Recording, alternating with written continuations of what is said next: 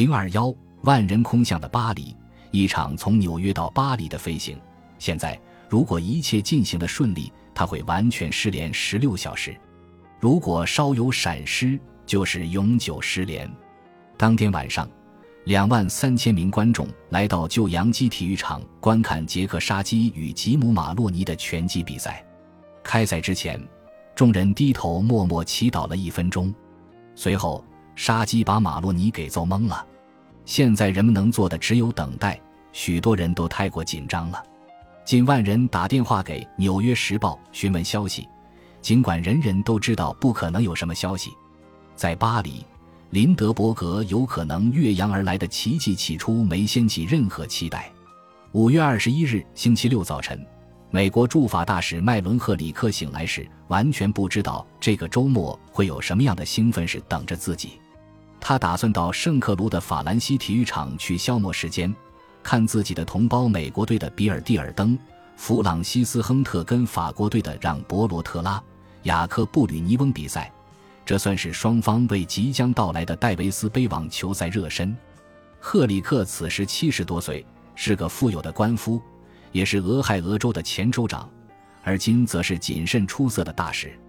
一副剧场明星派头的他，有一头银发。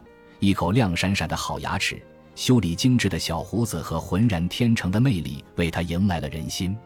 赫里克是在克利夫兰当律师和银行家时致富的，在巴黎，他为人温和，出手阔气，很受当地人喜欢。两年的时间，他在种种消遣和大使馆改建上自掏腰包花了四十万美元。圣克卢的这场比赛大受欢迎。一九二七年时，网球的魅力极大。比尔蒂尔登又是当时最了不起、最不可思议的选手。过去七年中，他称霸了网球界。可奇怪的是，在这之前，他对网球根本没有表现出什么特别的天赋。蒂尔登出生于一个非常富裕且有名望的家庭。1876年时，他的堂哥瑟缪尔·蒂尔登曾是民主党的总统候选人，但蒂尔登的个人生活却充满悲剧。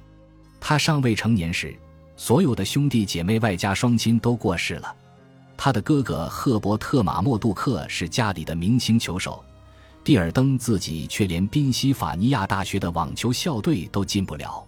但在一九一五年哥哥患上肺炎去世后，蒂尔登决心做个优秀的网球手。为了提高球技，他孜孜不倦地投入训练，只可惜没有教练的帮助，他对着墙一遍遍地击球。直到在赛场上的每个位置都能打得滴水不漏。经过了四年的密集训练，他不仅成了全世界最优秀的球手，也是有史以来最优秀的球手。蒂尔登二十七岁才初登赛场，却连续七年稳坐世界第一的位置，在此期间也从未输过任何一场重大赛事。在他的率领下，美国连续七次赢得了戴维斯杯，他拿下了七个美国红土赛事冠军。五个美国双打冠军。一九二四年，他一场比赛都没输。一九二五年时，他三十二岁，保持了五十七场比赛连胜。这样的壮举就跟被比鲁斯连续打出六十个本垒打一样罕见。在球场上，蒂尔登的表现如同跳芭蕾舞一般优雅，他的跑动就像是滑步，而且还掌握了神奇的诀窍。每一次还击。他都早早站在了最完美的位置上，很多时候球就像是在围着他转，而不是他追着球跑。轮到他发球时，他最喜欢的把戏是手里握上五个球，连续四球发球得分之后，把第五个球扔到一边，因为他显然已经没用了。他的态度傲慢的叫人难以忍受，别的球手很讨厌他，但他在赛场上精湛的球技却很好的提高了网球的吸引力。蒂尔登的职业生涯差一点还没开始就要结束了。一九二零年九月，他争夺自己的第一个全美单打冠军时，一架载有一名飞行员和一名摄影师的飞机开过来拍摄航拍照片。飞机接近球场时，引擎噼啪作响，接着彻底熄火了。有好几秒，蒂尔登和对手比尔·约翰斯顿还有看台上的所有观众在怪异的沉默中看着飞机静悄悄地迎面冲来。飞机刚好越过球场，在不远处的空地坠毁了，飞行员和摄影师当场身亡。蒂尔登和约翰斯顿看着裁判拿不准该怎么办，裁判点头示意他们继续比赛。蒂尔登罚球赢了这一分，接下来又赢了这一局，并最终赢了整场比赛。从这场比赛开始，他连续五年再无败绩。有一件意外的事情使得蒂尔登的连胜战绩更显辉煌。一九二二年连胜期间，他受了一次伤，这本可能让他的职业生涯彻底结束。在新泽西州布里奇顿市打比赛时，他握拍那只手的中指卡在了赛场的围栏上。伤势原本很轻，却发生了感染。两周后，他中指的第一关节被迫截肢。放到现在，注射一个疗程的抗生素就足以解决这个小问题。可在1922年，他没丢了胳膊，甚至性命就算走运。二十世纪二十年代，网球还只是一项单纯无害的消遣罢了。1927年，在温布尔登网球公开赛惊心动魄的男单决赛上。亨利·库切特用一记有争议的击球打败了边界王者让·博罗特拉。库切特在这个球上似乎连击了两次，本来的不了分。裁判问库切特是不是这样，库切特像孩子那样无辜地回答：“当然不是。”所以比赛结果是库切特赢了，冠军也归了他。裁判的理由是：网球绅士的运动，绅士从不说谎，哪怕现场所有人都很清楚。库切特其实说了谎。二十世纪二十年代，要打赢重大巡回赛，选手必须连续多日从五六场比赛里胜出，这是一项对体力要求非常苛刻的运动。但它同时也是一项业余运动，选手们得不到奖金，必须自担费用，所以仅限于富人从事这项运动。不属于富人行列的人必须从别处赚钱。蒂尔登因为父亲过世，所以并不太富裕。在职业生涯的巅峰，蒂尔登决定到百老汇当演员。他开始撰写、排演戏剧，自己在剧中担任角色，但却总是亏钱。一九二六年，他发起并出演了一部剧目，名叫《那个叫史密斯的男孩》。演出反响不佳，哪怕蒂尔登愿意负担费用，剧院老板仍请他两周以后撤台。之后的戏剧也好不到哪儿去。这渐渐耗光了他的积蓄。尤其值得一提的是，在此期间，他常常白天参加美国公开赛和戴维斯杯的比赛，晚上赶到剧院演出。年龄不饶人。到一九二七年的夏天，蒂尔登依然了不起，但不再是天下无敌了。法国眼下有四名全世界最优秀的球手：库切特、博罗特拉、布吕尼翁和勒内拉克斯特。在星期六。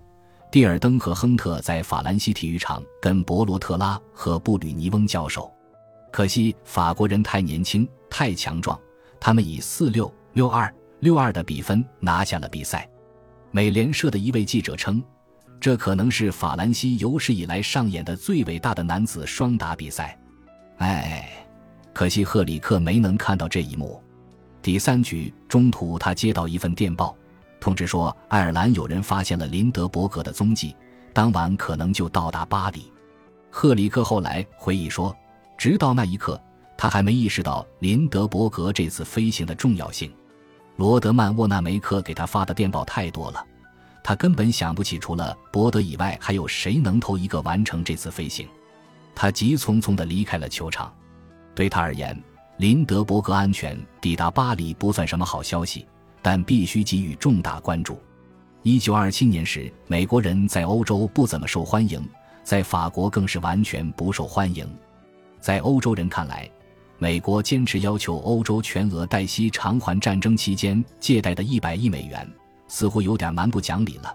因为所有借来的钱都用来购买了美国商品，所以还债的话就意味着美国从同一笔贷款里赚了两次钱。这对欧洲似乎不怎么公平，尤其是欧洲的经济近乎瘫痪了，而美国却过得红红火火。许多美国人无法认同这种看法，他们认为欠债就是欠债，理应偿还，并把欧洲不愿还钱的态度阐释为背信弃义。对坚持孤立主义的美国人来说，这种情况强有力地证明了美国应当彻底回避外国的牵连。日后。我们的英雄林德伯格会成为这一立场最直言不讳的代言人。本着孤立主义的精神，美国提高了本来就高的关税壁垒，让很多欧洲行业无法通过贸易重心繁荣。这一切导致欧洲，尤其是法国出现了严重的反美情绪。美国游客很多都是吵吵闹闹的人，喝了红酒之后特别讨厌。当然也有天生就讨厌的。挣扎求生的当地人看着美国游客过得像是王子一样，大肆挥霍法国贬值的货币。过去一年，法郎对美元的汇率将近跌了一半，让当地人的生活过得更加艰难，也让游客更显富裕。